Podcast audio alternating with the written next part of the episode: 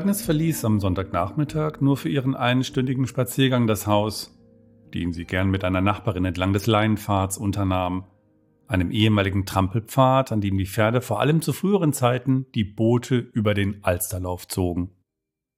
Sie liebte den ländlichen Charakter der Gegend und die gemächlich dahinfließende Alster. Gern sah sie den Ruderern zu, wenn sie mit kräftigen Schlägen an ihr vorbeizogen. Am übrigen Sonntag und wann immer es möglich war, auch in der Woche, widmete sie sich der Stickerei, traf dabei Überlegungen zum Haushalt und fragte sich, wie sie die junge Rosa richtig einsetzen sollte, ihre treue und glücklicherweise immer noch kinderlose Haushaltshilfe. Die Arbeit im Haus, ihre Handarbeit und die Lektüre manchmal einfallsloser Kurzgeschichten beschäftigten Agnes ganz. Und ihre größte Sorge war, wie es ihr gelingen könnte, an eine geeignete Nachfolgerin für Rosa zu kommen, wenn es Gott gefallen sollte, ihr und ihrem Mann, einem arbeitsamen Mechaniker der Hochbahn, zu erlauben, die schon seit langem ersehnte Familie endlich zu gründen. Rosa stammte aus dem jüdischen Kleinbürgertum. Sie und ihr protestantischer Mann wohnten im Grindel, einem Quartier im Stadtteil Roterbaum. Die Berufstätigkeit der Frau wurde nicht gern gesehen, galt jedoch als Zeichen einer finanziellen Notlage. So schlimm war es nicht, aber Rosa blieb doch nichts anderes übrig. Sie musste ihren Teil zum Monatseinkommen beibringen, und den konnte sie bei Agnes Hansen leicht verdienen. So umkreisten die Gedanken der Agnes eher die lebenstäglichen Dinge, die aber nicht unwichtig waren, und ihr Mann liebte sie dafür, dass sie ihm derartiges ersparte. Vor der Heirat mit Alfred Ludwig Hansen ging Agnes häufig mit ihrer Mutter zum Laden mit kleinem Magazin von Fräulein Bramberg. Bis zu ihrem Tod vor wenigen Jahren befand sich ihr Laden in der Straße Breitergang, einer parallelen zum Kornträgergang, an der Ecke zum Radermacherweg im Innersten der Stadt. Anfänglich beherrschte sie nur den Kreuzstich, aber als die Eltern das Interesse der Tochter für die Handarbeit erkannten, bekam sie von ihnen in jedem Monat etwas Geld, um bei Fräulein Bramberg das Nötige für die Stickerei zu kaufen. Die alte Dame erklärte Agnes Hansen, die damals noch Weber hieß, alles Wichtige. Und weil sie bei allem immer gründlich war, das längst Bekannte nochmals neu. So übte Agnes noch einmal emsig zunächst den Spannstich, dann den durchgezogenen und natürlich den doppelt durchgezogenen Vorderstich, das Gabeln, die Seitenstiche, und hiernach alles weitere. Alfred Ludwig und Agnes Hansen waren nun schon seit beinahe 16 Jahren verheiratet und in dieser Zeit stellte Agnes mit viel Geduld und Geschick zahllose Nadelmalereien her. In kleinen Schritten entwickelte sie ihre Könnerschaft über viele Jahre. Wer ihr bei der Handarbeit zusah, dem bot sich ein konzentriertes und strenges Bild. Sie saß viele Stunden lang leicht nach vorn gebeugt, und dabei betrieb sie ihr Handwerk geschickt und flink. Ihr Gesicht war von eleganter Blässe, ihr langes, dünnes Haar war zu einem strengen Dutt gebunden, der von drei dezent verzierten und aus Horn gesägten Spangen gehalten wurde. Die Farbe ihrer Bluse korrespondierte mit ihrem dunklen Rock. Häufig trug sie die wertvolle Perlenkette ihrer verstorbenen Mutter. Sie sah kaum auf, und weil sie für ihre Stickerei viel Licht brauchte, begann sie vormittags auf ihrem Platz neben dem Fenster. Aber nachmittags oder wenn die Tage in den Wintermonaten spät hell und schon bald wieder dunkler wurden, war sie in ihrer Arbeit versunken und vergaß oft die Lampe, ohne es recht zu bemerken. Sie mühte dann das Sehen. Erst wenn am späten Nachmittag oder Abend ihr Mann Alfred Ludwig in den Raum trat, sie begrüßte und mit wohlwollenden Worten das zu wenige Licht anmahnte, fiel es ihr auf. Wie fortgeschritten die Stunde und wie finster auch dieser Tag schon wieder war. Agnes hatte nach Jahren gelernt, die Farbübergänge so überzeugend zu schaffen, dass Betrachter nach einem ersten flüchtigen Blick aus einiger Distanz mit an Sicherheit grenzender Wahrscheinlichkeit der Illusion eines gemalten Bildes erlegen waren.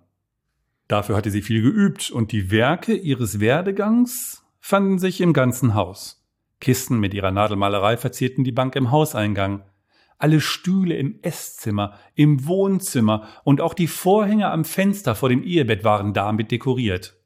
An Blumenmustern liebte sie die leuchtenden Farben, an Naturmotiven die Harmonie und bei Tiermotiven bildeten die Proportionen und Farbverläufe der Felle und Federn die ihr willkommene Herausforderung. Alles dies sagte ihr sehr zu. Wenn die Eheleute eingeladen wurden, erhielten auch die freundlichen Gastgeber ein mit Nadelmalerei verziertes Dekorationsobjekt, an dem Agnes Hansen oft schon gearbeitet hatte, seitdem die Einladung im Hause eingetroffen war. Bei jeder späteren Zusammenkunft, selbst wenn sie erst Jahre später erfolgte, suchte sie ihr Werk aufmerksam in den ihr zugänglichen Räumen der Gastgeber, wobei sie möglichst unauffällig vorging und dann von glücklicher Zufriedenheit und Bestätigung erfüllt war, wenn sie ihr Geschenk tatsächlich an würdiger Stelle vorfand. Sogar einer ihrer ersten Versuche, an den sie sich im Jahr ihrer Hochzeit wagte, war noch täglich in Gebrauch. Das bunte Frühwerk zeigte nur gebremste Harmonie und Proportion. Es diente ihrem Mann als Sitzkissen für den schlichten Stuhl am Schreibtisch seines häuslichen Arbeitszimmers.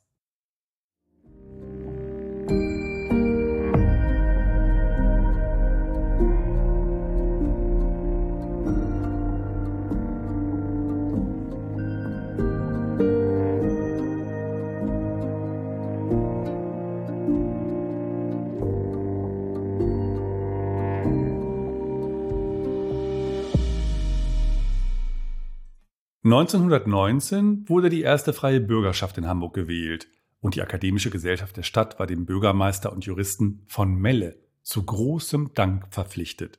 War er es doch, der sich seit vielen Jahren zunächst als Senatssyndikus und dann als Senator für das allgemeine Vorlesungswesen und die wissenschaftlichen Anstalten zuständig, unbeirrt für das vorläufige Gesetz über eine hamburgische Universität und Volksschule eingesetzt hatte. Zur Freude vieler war das nun beschlossen. Mit der Gründung der Universität wurde die Anzahl der Professoren auf beinahe 40 verdoppelt. Endlich konnte die reich entfaltete Geisteskultur der Hansestadt in angemessene Form gebracht werden. Mit einer so gewagten Vergrößerung der Professorenschaft zum Ende jenen Jahres ging leider die Gefahr einher, nicht nur die hellsten Leuchten am Weihnachtsbaume zu berufen. Aber das kümmerte Alfred Ludwig Hansen wenig, denn zu dieser Zeit gehörte er bereits dem erlesenen Kollegium der ersten Generation an. Einem Frühberufenen wie ihm konnten etwaige Zweifel, sollten sie einmal aufkommen und die Frage der wissenschaftlichen Qualität der Professorenschaft betreffen, kaum etwas anhaben. Dann wurde sein Fach in die mathematisch-naturwissenschaftliche Fakultät überführt, wo er seine Arbeit als ordentlicher Professor nahtlos fortsetzte. Anders als die meisten Gelehrten fand er es auch nicht ungebührlich für die Besucher der Volkshochschule Wissensdienste zu leisten, was eine Zeit lang zu seinen Pflichten gehörte. Aber etwas lästig war es ihm, denn es hemmte seine Schaffenskraft, die er lieber ganz auf das Schreiben der nun als grobe Skizze vorliegenden Monographie über die Statik der Maschinenteile verwenden wollte. Als der Universitätssenat diese Verpflichtung aushebelte, war er darum nicht unerfreut. Aber seine Arbeit an der Monographie ging nicht recht voran. Er zweifelte an der Qualität seiner Konzepte. Aus für ihn unverständlichen Gründen war ihm spürbar die schöpferische Kraft abhanden gekommen. Er hoffte, dieser lästige Umstand würde genauso unerwartet wieder vorübergehen, wie er gekommen war. Für einen Professor ist das eine Tragödie in der Dimension einer frühen Demenz nach Alois Alzheimer wurden Agnes und Magdalena beim Nachmittagstee mit Mutzenmandeln eingeweiht. Zudem hielt er die meisten seiner Studenten für regelrechte Strolche. Sie sehen uns Professoren nicht mehr als Verbündete auf dem Weg zur Entdeckung und Erkenntnis. So war das zu meiner Zeit, aber das ist lange her. Jetzt im Universitätsbetrieb kommt es mir häufig so vor, als sei ich nur eine Hürde, die es auf dem Weg zu befriedigendem Wohlstand und angezielter gesellschaftlicher Stellung möglichst geschmeidig zu überturnen gilt. Zu gering war ihm das Interesse der Studiosi an naturwissenschaftlichen Entdeckungen. Zu schwach war ihm der Wunsch bei der jungen Generation, die gewonnenen Erkenntnisse für technische Lösungen zu nutzen, die dem Fortschritt der Gesellschaft dienen. In diesen nachdenklichen Momenten zeigte er wahrlich einen anderen Ausdruck als den des vertieften Forschers. Eines Nachmittags trat er nach vielen Stunden des Studiums und der Korrektur aus seinem Arbeitszimmer. Zu mickrig und unreif erschienen ihm da die Früchte seiner Arbeit und Lehre, auf die er mit den Studenten fast ein Jahr verwendet hatte. Ein gutes Pferd springt eben nur so hoch, wie es muss, sagte Agnes pointiert. Sie reagierte heiter, wie immer, wenn er sich nicht allzu ernst nahm. Dass er es diesmal anders meinte, hatte sie nicht begriffen. Vielleicht gefiel es ihr auch, darüber hinwegzusehen. Manchmal halte ich es für besser, ein anderer tritt an meine Stelle. Er subsumierte dies tonlos. Es vergingen beinahe zwei Jahre. Die Vorbereitungen zur Aufnahme des Deutschen Reichs in den Völkerbund machte vielen Menschen Hoffnung. Und man freute sich darüber, dass es dem Parteichef der nach Verbot nochmals gegründeten nationalsozialistischen Deutschen Arbeiterpartei nicht erlaubt wurde, auf dem Hamburger Rathaus seine Reden zu halten.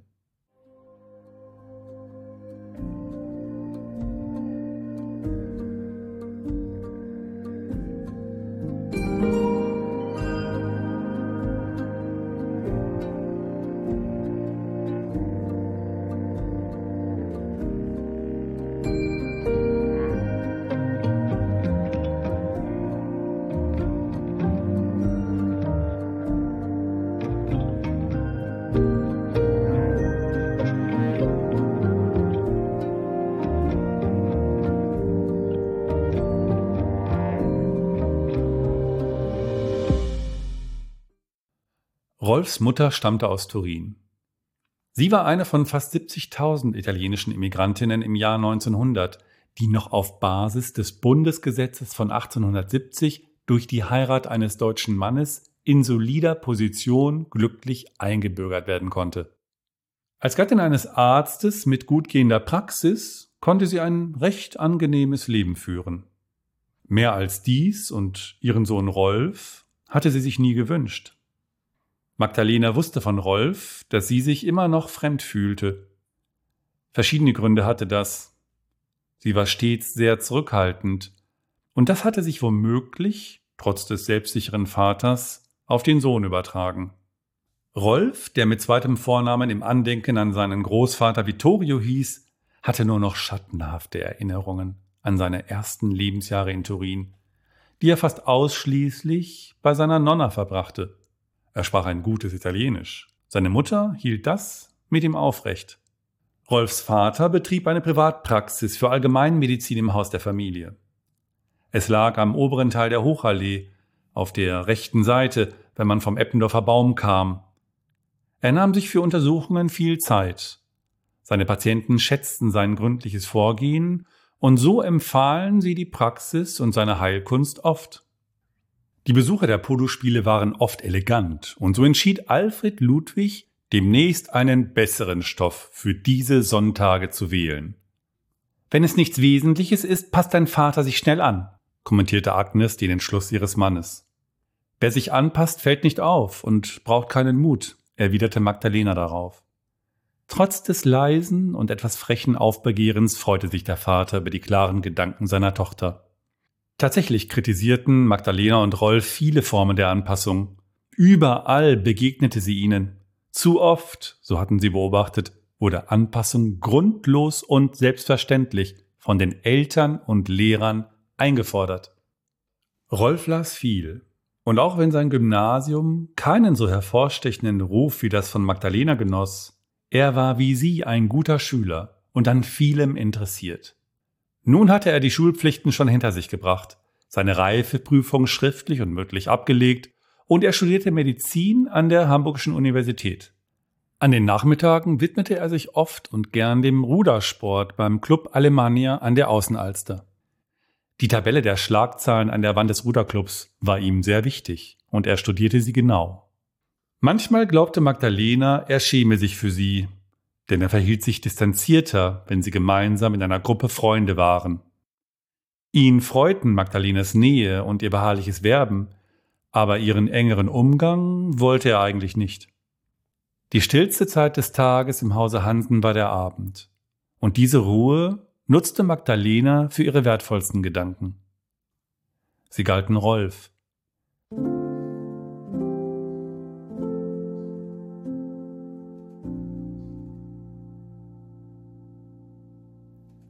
Sie verdichtete sich dann im Geiste immer mehr und ganz auf ihn. Darauf hatte sie sich schon tagsüber gefreut. Mit ihm möchte ich mein Leben teilen, meine innersten Gedanken, mein Persönlichstes. Ich möchte, dass er an meiner Seite ist, um für mich da zu sein. Und ich will ihm beim Studium helfen, wie ich nur kann. Er könnte mir zuhören, wenn ich über die Welt sprechen möchte, in der wir leben. Er würde vielleicht nicht alle meine Gedanken mögen, aber das Wichtigste würde er verstehen. Alle anderen haben sich dann schon abgewendet, weil ich so interessant doch nicht für sie bin.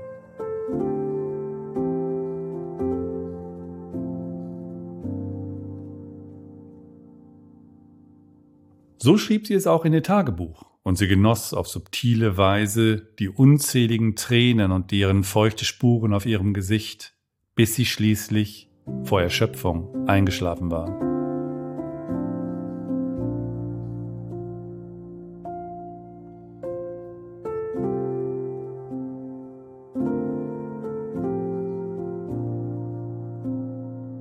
Diese abendliche Konzentration auf ihn, dieses gedankliche Kreisen um ihn, wurde zu Magdalenas heimlichem, beinahe meditativem Ritual, das sich oft für Wochen jeden Abend wiederholte. Wäre er nur bei ihr gewesen. Er brauchte nicht einmal mit ihr zu reden.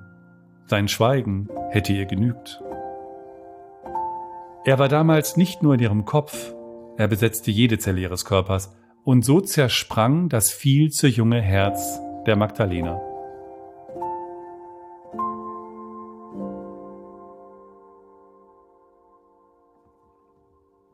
Rolf war drei Jahre älter als sie.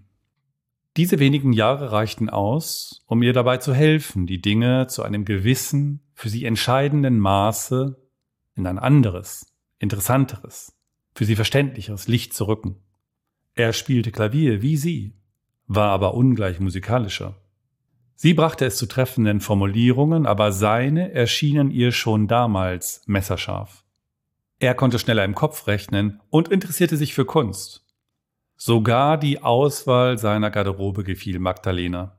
So sehr sie ihre Erinnerung auch befragte, sie konnte keine Situation finden, in der sie die stärksten ihrer Gefühle nicht für ihn empfand.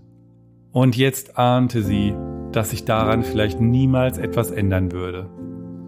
Wenn sie die Kraft dazu hatte, gefiel es ihr, sich damit abzufinden.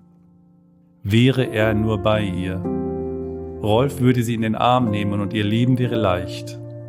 Glücklichenfalls fand die hoffnungslose Überforderung nach Wochen durch ein Gemenge von Schulaufgaben und Betriebsamkeiten mit den Freundinnen ihr Ende.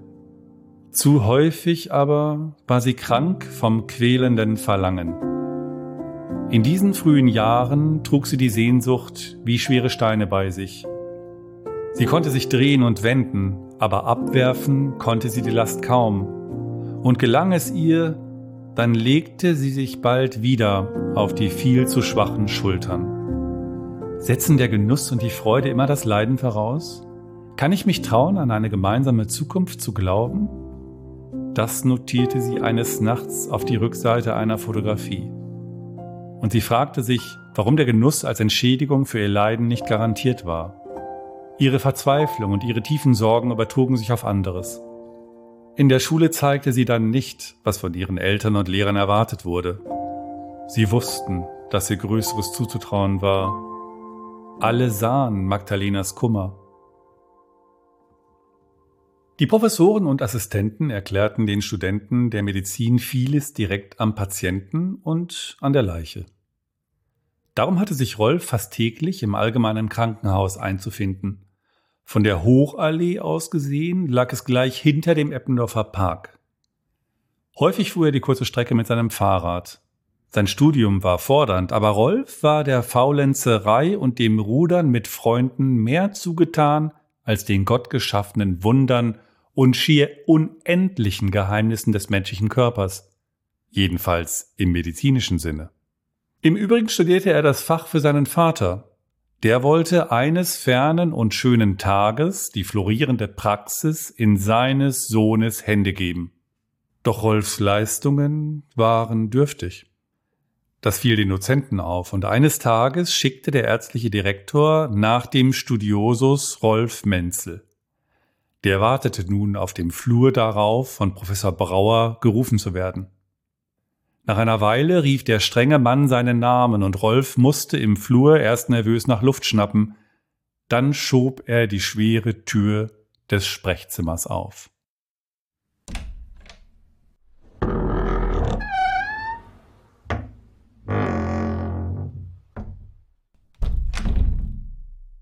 Nun erhielt Rolf vom Direktor eine Lektion. Die hatte er erwartet, aber die war von einer Wucht, wie er sie weder zuvor erlebt noch für möglich gehalten hätte.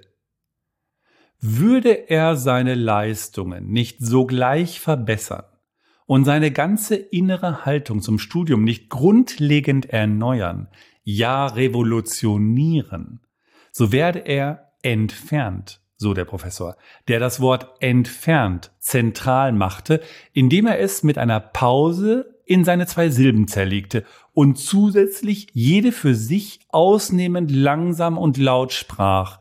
Entfernt. Der Speichel des Obersten flog durch die Luft und auf Rolfs Jacke. Mit fuchtelnder Hand und bei ausgestrecktem Zeigefinger zeichnete er dabei einen großen Kreis in den Raum, so als würde er eine Peitsche schwingen, die mit Wucht und lautem Knall auf Rolf niederging. Ein Reflex, die gegenwärtige Lage mit einer angenehmeren zu tauschen, ließ diesen voreilig wegtreten und zur Tür eilen. Halt, Menzel, hier geblieben, bellte ihn der ärztliche Direktor an.